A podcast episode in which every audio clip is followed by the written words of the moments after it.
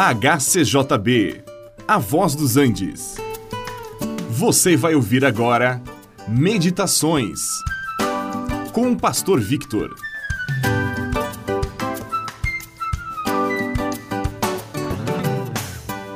Continuando com lições da história, vamos analisar os acontecimentos registrados em Atos capítulo 12. Ali encontramos o rei Herodes, só que não é o mesmo que reinava nos dias em que Jesus nasceu.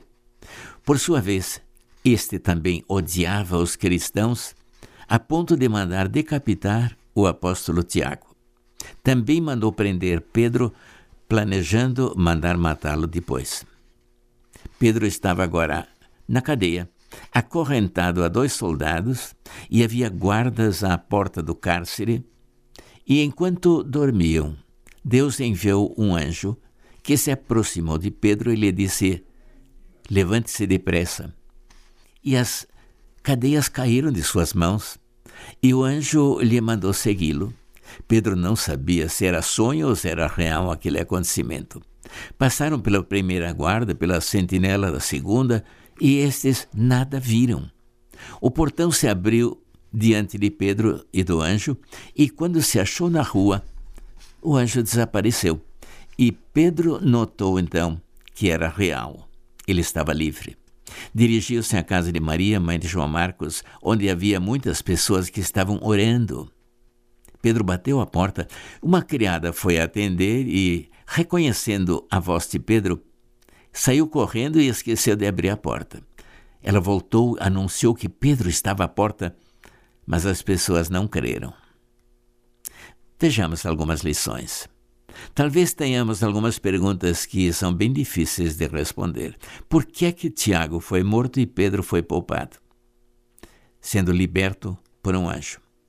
Os dois eram apóstolos, serviam ao Senhor. A mesma pergunta podemos fazer: por que é que uma pessoa sofre e a outra não? Por que é que uma pessoa ainda jovem tem que morrer e outra já idoso que gostaria de morrer ainda continua aqui? Olha, perguntas e mais perguntas e poucas respostas. A lição que temos que aprender é que os pensamentos de Deus são infinitamente mais elevados que os nossos e nós não sabemos os motivos pelos quais isto aconteceu. Temos que nos curvar diante de Deus e admitir que não entendemos. Outra lição é que todos os esforços humanos não são suficientes para impedir Deus de fazer o que ele quer. Herodes havia tomado providência no sentido de que Pedro fosse julgado e condenado à morte naquela mesma noite. Mas os planos de Deus eram outros. E nós não podemos impedir que Deus faça aquilo que ele quer. Na casa de Maria, mãe de João Marcos, havia muitas pessoas orando. E Deus atendeu à oração deles, libertando Pedro da prisão. Assim também, Deus pode poupar a quem Ele quer, e Ele pode livrar da morte a quem Ele quer. Deus é soberano e todo-poderoso.